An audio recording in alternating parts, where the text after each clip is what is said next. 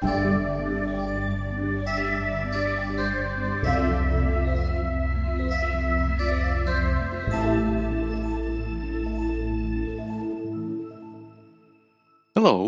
Hey. Is it hello? It is. It is. It is. All right. So then it means that this is Biweekly Cast and this is episode number 32, which is 2 to the power of 5. Yes. Yes. Yes. Yes. Yes. And the host is still still here. Uh, this is you. I'm Slava Rudnitsky, and you are. And I'm Dima Valenko. And I'm excited about today's today's episode. We are going to discuss book called We Are Legion and We Are Bob. Which is the first book of a cycle of Bobiverse, which has been quite trendy for the past few years in sci-fi community. But before we do, there is quite a follow-up. Right, we do we do have a little bit of follow-up, and I'm not sure if this is a function of me uh, have started taking a bit more notes as I go go through that. But uh, let, us and and and the follow up is related to to that largely. But first, I was so prepared for another Baader Meinhof kind of um, experience when I heard word discombobulate for the first time twice in the same podcast and i was so ready to, to hear it more. Unfortunately that that didn't happen but that still I, I still love this word and i'm looking for opportunities to use it in real life. Is biweekly considered real life? yes. Yes. So Well, I'm, then I, just have- yeah i engineered the way to use this uh, this word For people who are not familiar with the word, So it means to be discombobulated means to be confused or disconcerted. disconcerted. Like you've explained it much easier. Thank you. Confused was good. Right. But discombobulated sounds it, it sounds like there's something to it, right? Fair enough. I think. I think. All right. So on, on that note, uh, there are three three more note related things I wanted to share. I remember, like last episode when we discussed the Zettelkasten method, there was a concern that it might be too difficult to kind of capture notes for everything that uh, one comes across, which were very fair. And I, I would report that in the two weeks since we recorded that episode, I I didn't count how many notes I captured, but there were I would want to say like two biggish events around note taking. One very interesting to me a podcast episode for which, which I listened twice and I captured a whole bunch of notes. Well, whole bunch of notes is like less than 10, but more than four. And another another such event was about the book I'm I'm reading. I also captured a whole bunch of notes around that. And then despite me having watched quite a number of videos and other, and, and listened to other episodes of podcasts, the notes for them were far few and far in between. So it was not as bad, Well, at least it's not as bad thus far. And would you qualify those as literature notes? Oh, most of them were started as fleeting notes, and some of them I converted into literature notes. All right, that's fair. And I also have to report that taking notes while on the run is still a bloody nightmare. I, I don't know how how to do that. It's, it's like there are so many stupid things. Like there is Siri, you know Siri, right? We are all somewhat acquainted with with with Siri. So you you can be I, I can be running. I can say, "Hey Siri," and you would expect that you can tell Siri to, "Hey, record a voice memo for me."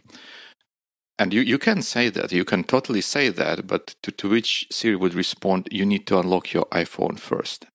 What? Like, wh- why in the world do I need to do that? And you can imagine that doing that while on the run is not very, uh, very, very easy. And then the it takes when I dictate are obnoxious. We already established that. So the best thing I have is I try to start voice memo from my Apple Watch, which sort of works, but then it interrupts podcast or audio book that I was listening, and it's a bit of a nightmare to get it running again. So it's bad all around. May I suggest a Yes. workaround? Yes, yes, please, please, please.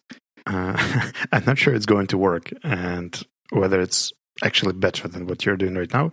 But as far as I remember, then if you send a voice message to yourself or to, to an empty chat in Telegram, you can then transcribe it.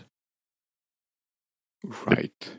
There's a transcription. So basically, what you could do, you could just Mm. send a voice and the ones that you need, you can transcribe when you're back. That is a good idea. I can probably make Siri do something like that for me. I'll need. Yeah, that that's a good one. I would want to to try it. Cool, Best thank of luck you. there. No, no, that, that that's that's a good suggestion. I'll I'll definitely try it, and report in the next in the follow up to the next episode maybe. All right. And the third note. And on one, one other finding in my note taking adventure was that there are notes that I wanted to take, but the ones which I would not want to put in Obsidian with the rest of the notes that I have. For example, context of the dental clinic. It, it is useful to have them because uh, a friend of mine asked me, like, do I know decent dental clinic in London? And I said, yes, I know clinic which was not bad when I used them. And they wanted context of that thing and it was a bit of a not it, it took a, a bit of a time to to find uh, those. And yep I, I thought yeah i should have a note for that but that note did, didn't go into my um, obsidian kind of thing to be linked with the rest of the stuff. It's just in apple notes now. Shouldn't it become like a contact on your phone or somewhere? it, it's trickier because the why, why I needed a note for that was they have a website and you can find website or find them on Google Maps, but there was one element to contacting that uh, dental practice, which is um, you know like a business chat in Messenger or Facebook or something along those lines, and they do not have it listed on their website. So I wanted to capture that thing as well because it was faster to interact with them Mhm. uh, through through that link, and it kind of doesn't fit into like normal context. But but you're right, it would be it would probably be a better place to, to put it like a regular contact book. That's what I do with all the car services and the other potentially interesting places. The only thing that my naming is really ter- terrible. Like I put everything I can into the name so it would be searchable after that, and it could be something like car service, Kiev, left bank, uh, tires, and something else. Right, right. Yeah, I, I don't know. Some, somehow I associate contact book with phone numbers, and if I don't put phone number, it doesn't doesn't come to. Well, there's a To my website and email section there as well, so Yep. it Yeah, works. You're right. You're right. So, uh, shall we? Yep. The book. The book. The book. How, how did you hear about this? Mm, About it's a book. reference from a friend and quite a good one. I thanked about for it like twice already, and I think I, I will more. The book itself was recommended as an alternative to funny, witty, and a bit silly style of writing, like Terry Pratchett kind of thing, Mhm. uh, but in science fiction. And it totally paid off. Like, I'm super excited about this. And I think this is the first fiction book that we are discussing. Yes, this is this is new for us. This is the first fiction, science fiction book that we are Yeah, discussing. I'm kind of worried. Like, it's it's different. Like, you can't really say, like, oh, managers shouldn't do that. They totally should because they can, right? Yeah, yeah, but it's fiction. So, uh, Yes, it's great. should we start with first impressions or overall description? What would Uh, we how do we do that? Do do we do ish, first issue spoiler alert to people who have not read the book but might want to? I think if they're listening to us on the run, they will probably struggle s- pausing the podcast and switching to the next episode. So, too bad. I'm I'm sorry for spoiling it, but we're going to do it. Yeah, th- they're going to be to be spoilers. And do we do provide an overview of the book itself or start with impressions? Uh, let's start with impressions and then the overview. So, what I collected from your impressions, I guess you sort of like the book. I like the book as as well. Um, it was a fun for me. It was a fun listen because I listened to, to it as an as an audio book, and I definitely do not regret time spent I, I spent with with this with this book. It was light, entertaining, and interesting.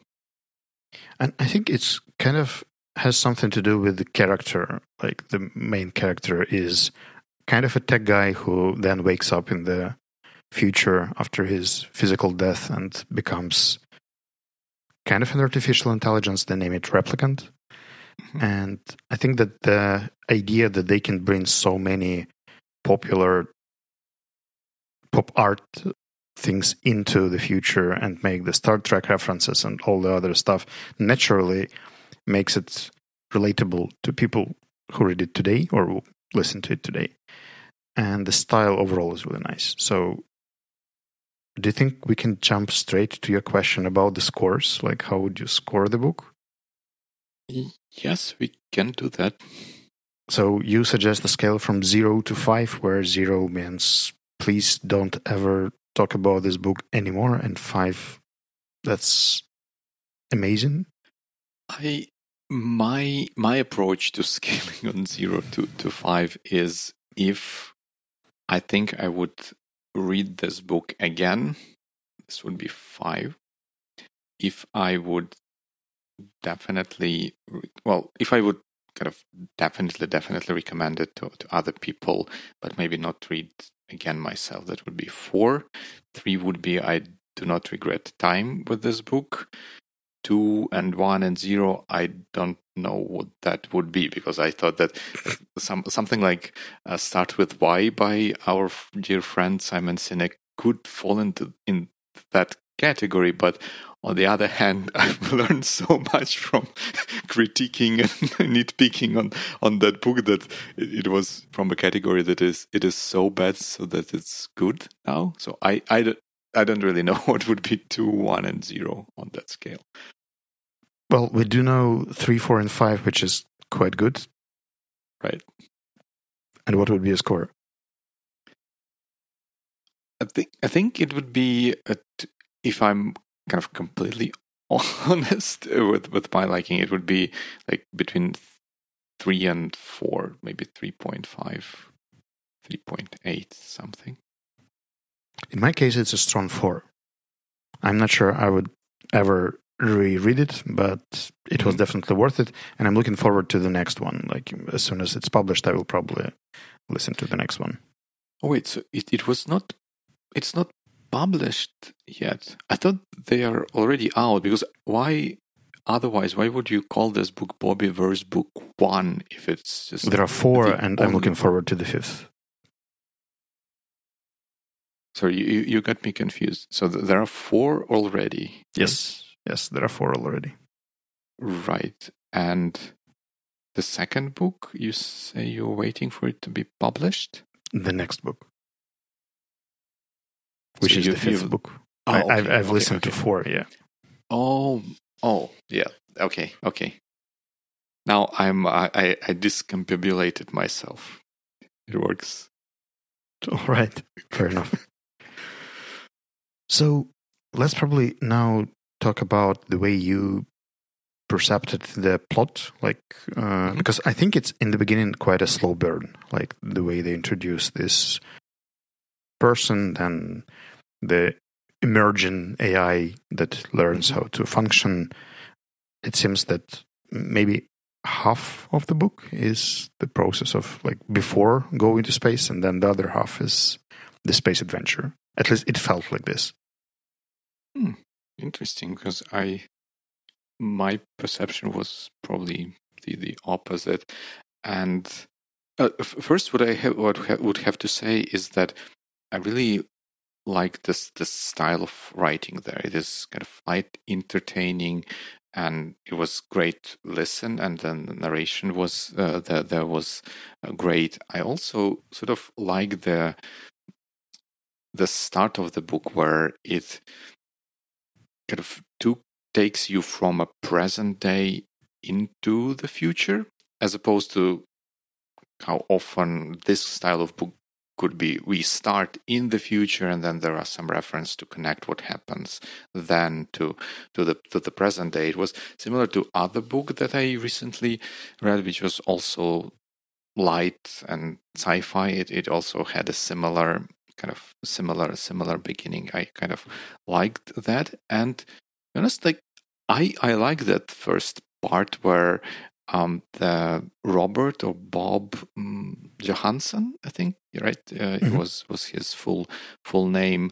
Uh, found himself as a kind of replicant and how he became aware of his new self and some of the tensions and struggles associated with that. I kind of liked that that part of the book, and I felt it was going kind of fast. I, I felt like the, the latter part of the book was a bit slow for me. Oh, all right. I, I think you should also probably mention that the way they start naming the titles once the replicant replicates and there are more mm-hmm.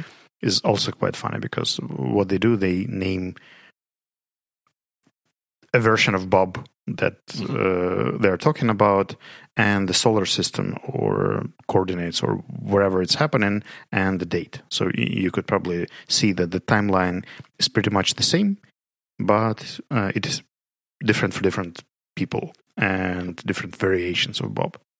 Right. It it yes, it's it was funny and, and interesting because in maybe for, for the listeners who have not read but already were are prepared for, for spoilers, the idea was that Bob was sort of resurrected as a replicant where he became an sort of hybrid intelligence which was self-aware and can do things in physical world such that in the end enabled him to create copies of himself and kind of work collectively. That's why they're, they, they are calling themselves Legion, and they those um, copies of Bob they've got their own names. And in the beginning, I was like perplexed a little bit.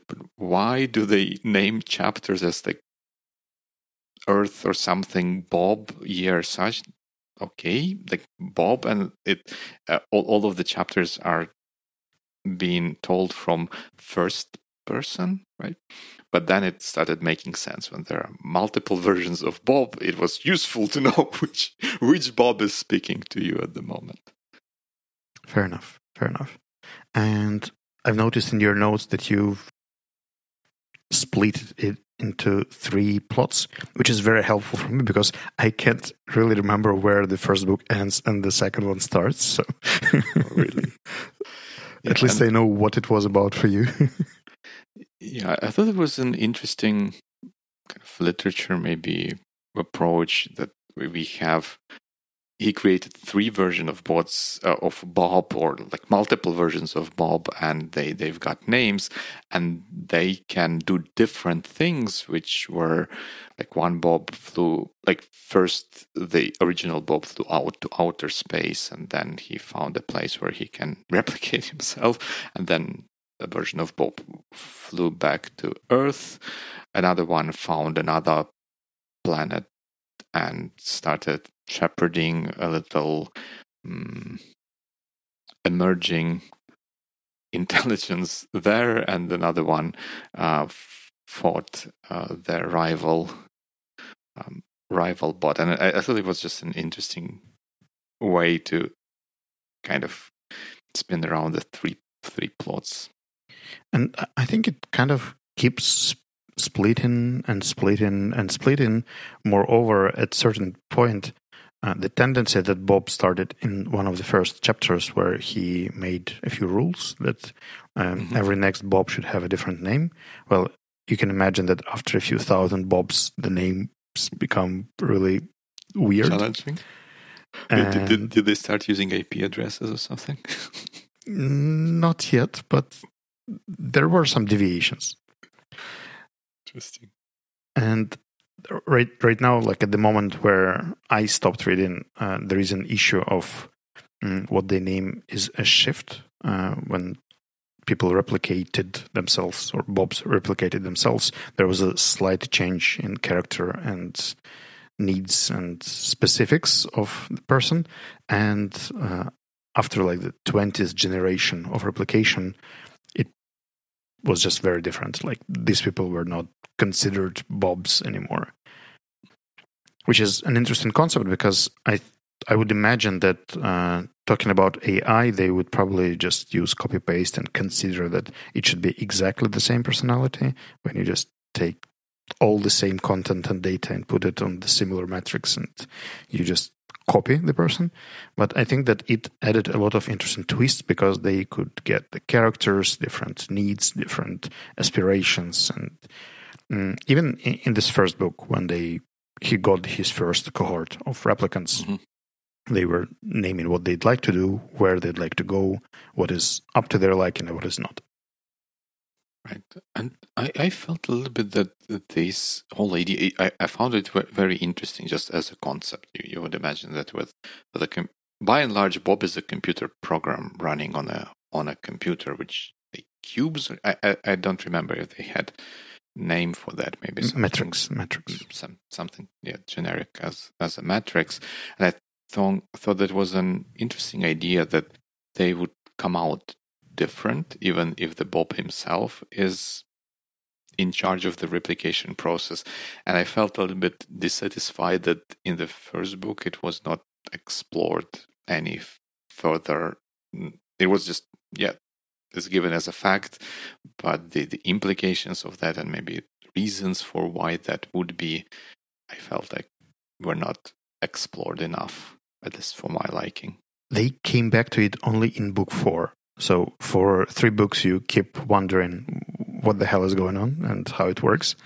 But uh, by book four, they started giving some hints and tips on what's what's actually happening, and they tried to, to, to introduce another concept there, the concept of soul.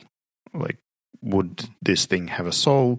And when you, let's say, you make a copy of a program, and mm-hmm. then you put it into a different hardware, right. and which one is the original? The one that was copied from, or the one that will keep living and if you turn on one faster than the other like what happens with the soul does it split between these two or does the other one get something similar or do you have to i don't know choose which one gets the soul which one doesn't and this kind of spirit changes and character changes that they were uh, showing is also connected with the theory. And as I later found out, uh, the author of the book likes anthropology a lot and this theological debate about replication and whether it's. Hmm, c- can you keep the personality and the soul and the spirit after the death? Is an ongoing story. Moreover, later there will be more different AIs introduced, and this discussion will go on. Hmm. It's interesting. I'm excited this was explored at least a little bit, but I'm a bit disappointed it's in book four. I'm sorry about that. Well, on the positive side, it's just a few lone drives somewhere. That's right. I thought another interesting idea about uh, related to that was that initially when Bob became self-aware, the technician who brought him online explained that um, it it's not always successful, and sometimes those replicants, when they start becoming self-aware, they go mad for whatever reason. They also did not explore that much, but there was an interesting story when Bob met Australian bot and maybe for, for our listeners, at, at, the time the Bob launched itself as a drone into outer space, other nations also had similar similar constructions. There were Brazilians and Australians, and he met an Australian uh, bot which gone met from what I could infer from, from the description.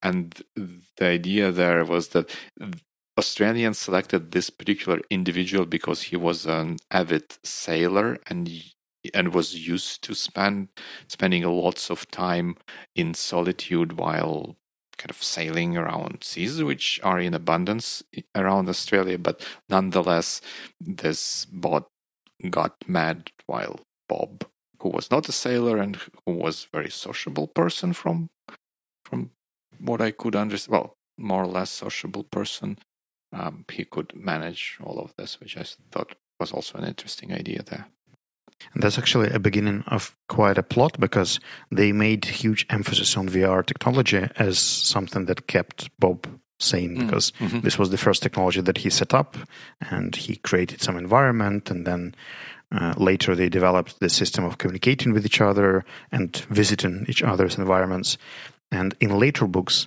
they will be also working on creating the bodies like some something to impersonate one of the plots where Bob uh, works with a different race, uh, Deltans.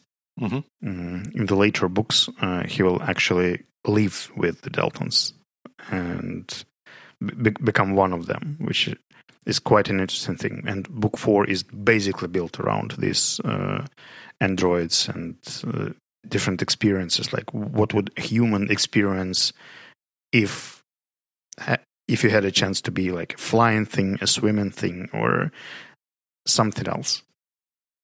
It's interesting.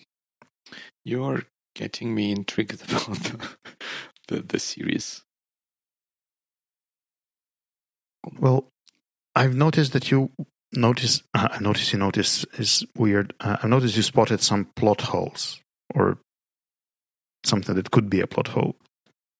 Right. Yeah, I think that there were some unexplored ideas. One of this, which we already discussed uh, around um, not exploring the differences between between those replicants. What what I thought was kind of maybe a hole in in the plot was the Bob or whoever that was the version of the Bob that flew back to Earth, found Earth in in the state after like nuclear Armageddon or something along those lines, with some survivors isolated in different places on Earth, but still hostile towards one another, which was another interesting thing. I thought that mm, maybe there is an interesting exploration of evolution of society that could have happened there, but it, it, it didn't. And then he wants to move them to, to different planet or space, uh, the planet or or, or um, star, star system, and he starts constructing ships and and so on and so forth, and it takes him so long to to do that, and it was at the time I think when the other Bob, the original Bob, invented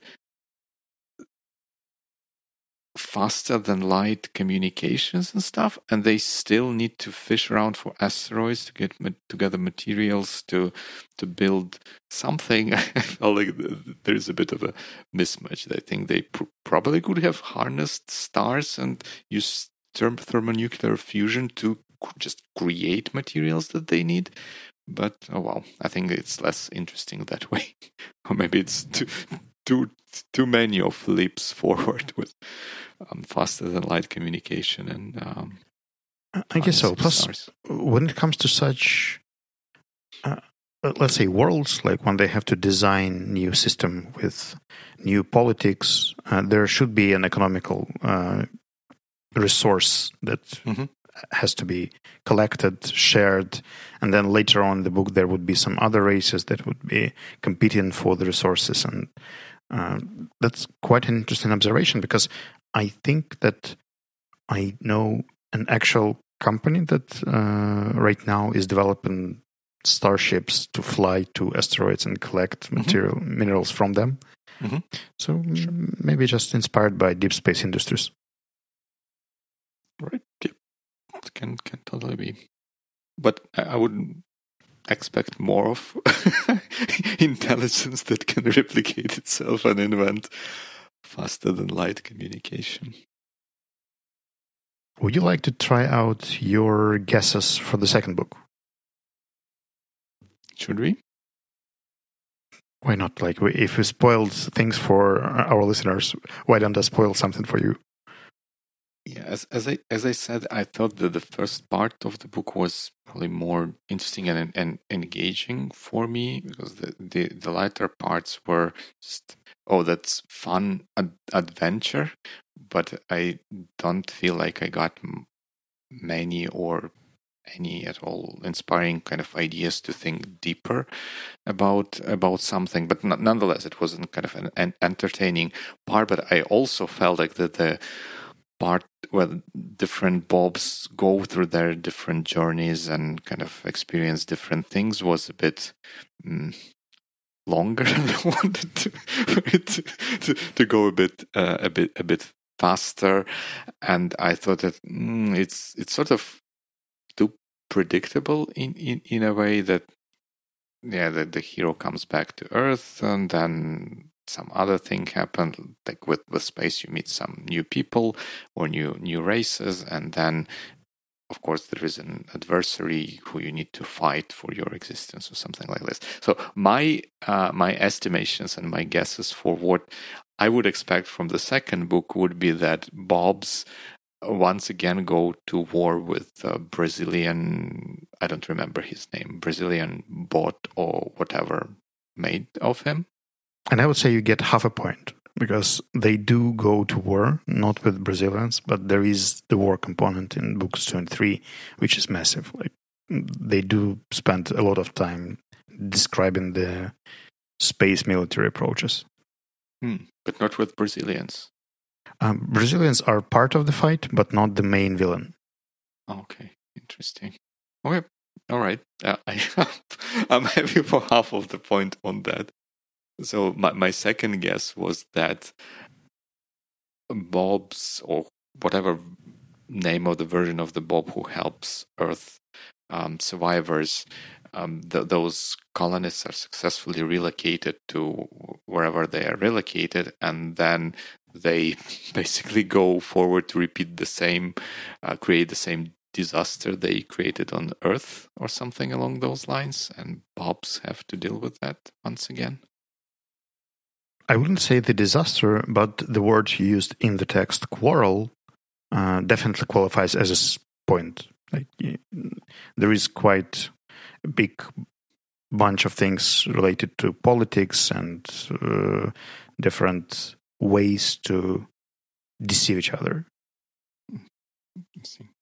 All right, and then maybe we already touched a, a bit on this, or you touched on bit. I, I had two theories. I, th- I thought that there must be some further development of the Deltan or just extraterrestrial kind of component in that, and I thought that maybe there can be two alternatives. One that he Bob manages to progress Deltans faster so that they become partners with with Bobs, and alternatively, I thought that maybe they other Bobs start exploring more star systems and stuff, and then they meet another race which would be superior to, to humans and to, to bobs in some sense of fashion.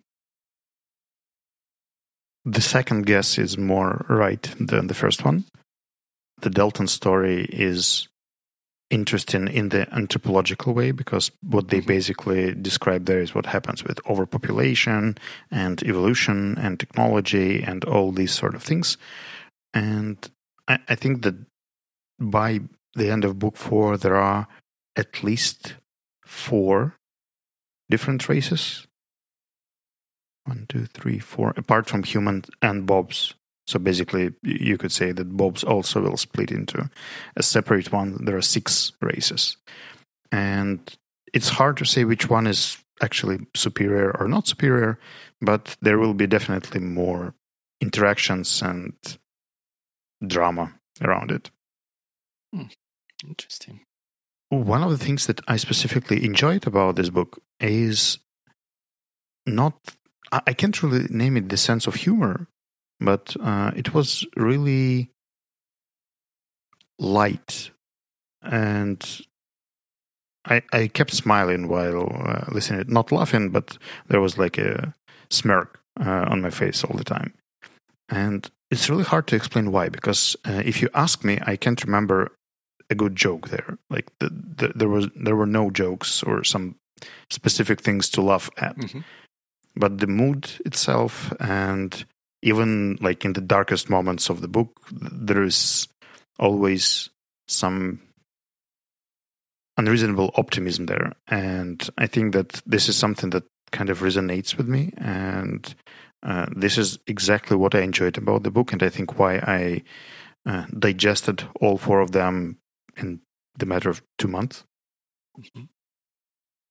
Because it's this mm, I don't know. It, it's hard to say. The tone of voice that uh, makes you feel alive and optimistic. Uh, I, I totally agree with that. There, there is something about the, the language that's been used, and you're right that there are no jokes jokes there, but there are little puns here here and there, references to modern kind of pop culture because Bob is originally from our days. He watched Star Trek, even though I didn't watch Star Trek. I appreciated some of the uh, of the references there, and yeah, there was it created an impression that Bob, by his nature, is very kind-hearted person, which is who's optimistic and um, yeah tr- tries not to to project any kind of down mood on anyone around him. On top of that, I think I, I know it's fiction, but uh, I think Bob here as a character is quite a nice impersonalization of uh, Stoicism as a concept because at many different stages, the way he was approaching decision making uh, reminded me of Stoic principles and um, seeing what you can influence and uh, choosing what is the most sociably valuable thing to do. And this idea kind of evolves later on in different characters in different plot lines, but I think that maybe it's just my angle that uh, I was viewing it from, but you you're right, and it just occurred to me when when you said that uh, the the Bob you, you would remember this that the kind of container, the vessel for the Bob's mind was that that matrix or cube matrix. I think it's you you said it's called in in the book. It also had some things there to manage Bob's. I, am I'm, I'm going to butcher the, the name of the this physiological system and the endocrine system for, mm-hmm. for humans, which allowed, which first tuned down his emotions and whatever hormones that are related to to to human emotions and it, it kind of tuned down for him and then he wanted to tune that up so that then he can grieve for uh, the family and kind of other people he knew who were now lost because he was like 100 years in, in the future. I think maybe this is the element. You know, the, Bob in, indeed approach everything very rationally using, I guess, principles of Stoicism, or maybe it's just the principles of Stoicism are that you should probably you'd, you'd better approach everything rationally rather than give in to, to emotions which might take you to places you don't want to go. I think later in the book they kind of give up on it, and mm. there are much more intuitive and emotional decisions. And when I mentioned Stoicism, I probably meant that in the matter of like uh, there is quite a long line when there is not much choice you just have to learn adapt and do what has to be done when Bob wakes up, he learns how to operate. He flies to space. He gets to the first spot. He fights the Brazilian, and this is where like the first crossroad happens. Like, w- what do you do from here? Like, what's your next uh, step? And all the decisions that I've seen in the book, they are quite an illustrator for different justice concepts, utilitarianism or virtues. I think it's the virtues. Uh, the virtues model, maybe even something more conceptual. But it's funny how you could see that these theories, the uh, ethical philosophy, develops in science fiction because in most books you can see that it's already established somehow. Like, let's take Star Trek. They have the Federation. There is like the first directive that we don't influence. And it's not really explained why it is so. It's just like the rule of this world that mm-hmm. uh, the Starfleet doesn't get engaged into the lives of other species. But here you can see how an actual person like you and me would be evolving in terms of ethics and decision making, especially considering that right now you basically get the immortality and uh, how would you build relationship with humans who are still mortal? And how many friends and relatives would you lose in the process until you get really really tough and start giving up the relationships? Or um, how many friends uh, would you have to lose in the process to uh, get really stale. It's interesting. Is it is it something that came up more in like second, third, fourth book? Or do you think it's in the first book as well? I, I think that the first book is not that detailed about it because basically it's just a very distant interaction. But when mm, Bobs get bodies and they get to interact with mm. people more, plus there is uh, another plot line of different Bobs getting into friendly and intimate relationships with uh, a number of people and not people as well. Mm. It gets really interesting yeah, I would imagine that get that get in, that gets interesting. Speaking of intelligence, it also just just occurred to me that Bob by himself, he was what I already called hybrid intelligence, right? It was it was the original Bob or original human intelligence, which was now running on top of um, that that matrix computer that is.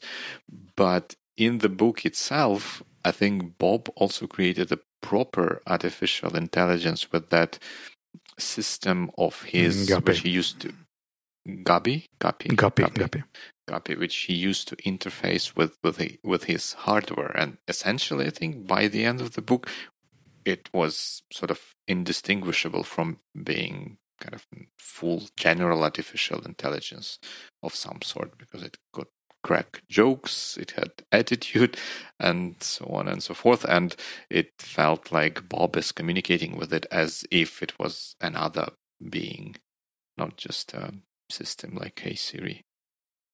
You know, they, they actually keep elaborating more on the intelligence uh, issue later in the books because they introduce the proper AI, like the artificial artificial intelligence, not the hybrid, the collective uh, intelligence, separate replicants, uh, I mean, human who decide to go to the post uh, mortal state, but not mm. replicate and develop, but just, I know, get choose another way of living.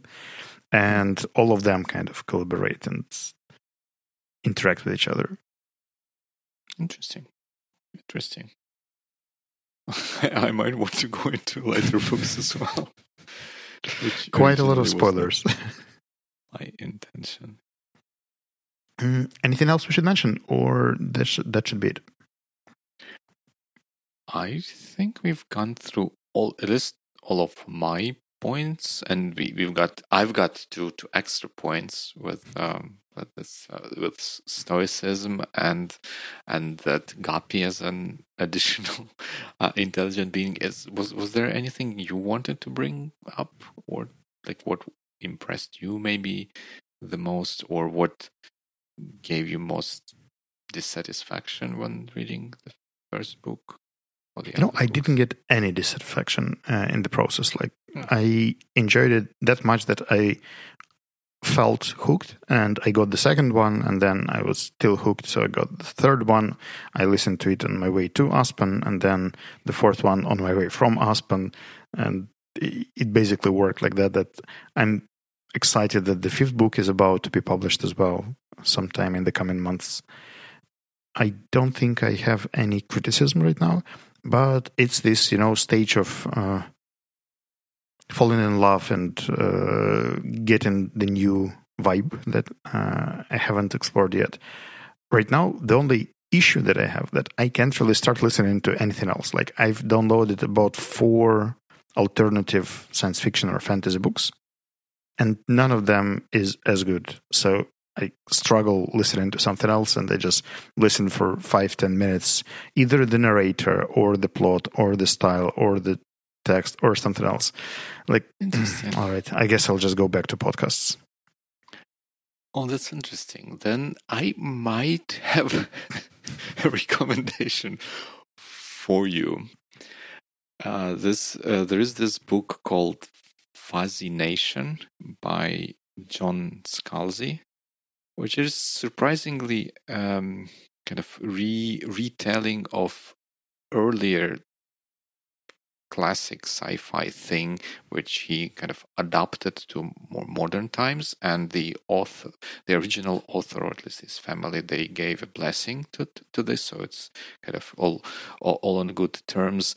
And i also felt like this one is kind of light it's humorous. Uh, there are some quirks about the literature style and the narration there is also good. So you i, I felt like Im- immediately connected the the Bobiverse book with with this one in terms of kind of style and and lightness sort of so you may want to, to check it out and also it's a bit a bit shorter i felt like the the the bob book is like 10 hours of narration whereas I think most commonly books are around seven seven hours. So it felt a little bit uh, on on the longer side. I mean the the Bob uh, the the We Are Legion We Are Bob book. But uh, the fourth book consists of two parts and it's about twenty hours. Two parts. So there you go. There is fourth book and kind of uh, obscured fifth book as well, which is fourth book part two. Well, I, I, was so addicted that I actually went uh, on Reddit and started looking for different discussions on what's similar to Bobiverse. And there were some rates, like they were actually upvoting a number of books and comparing them. And then Goodreads was also suggesting something similar in terms of style and tone. And nothing felt like this. So I'm looking forward to Fuzzy Nation. I'll give it a try yeah, you tell me. I, I'm I'm a bit worried. I'm I'm looking in Audible at that book now, and it says it, it's also about kind of series, a book in the series, and somehow it's book seven, even though it, I don't know. To me, it feels like the it has to be the first book. Is how it all started. Well, I'll give it some thoughts and research it. Thank you for the reference. I'm um, curious to hear what you think of that book. Well, we'll do, we'll do. Uh, even if it's just five minutes, we'll see. So I guess good. we could suggest another spoiler about the next episode. Yes. And the holidays are coming. That's it. that, would be the spoiler. You can interpret it where, however you like. You are a master of cliffhangers here. Not really. Not really. But I think people who have listened to our first season uh, in a different language, they know what the holiday season usually brings. But if you are a newbie in our biweekly community, you'll find out in the next one. Yep tune in in in a couple of weeks to see what's going to be. Hopefully, good weeks. Good weeks.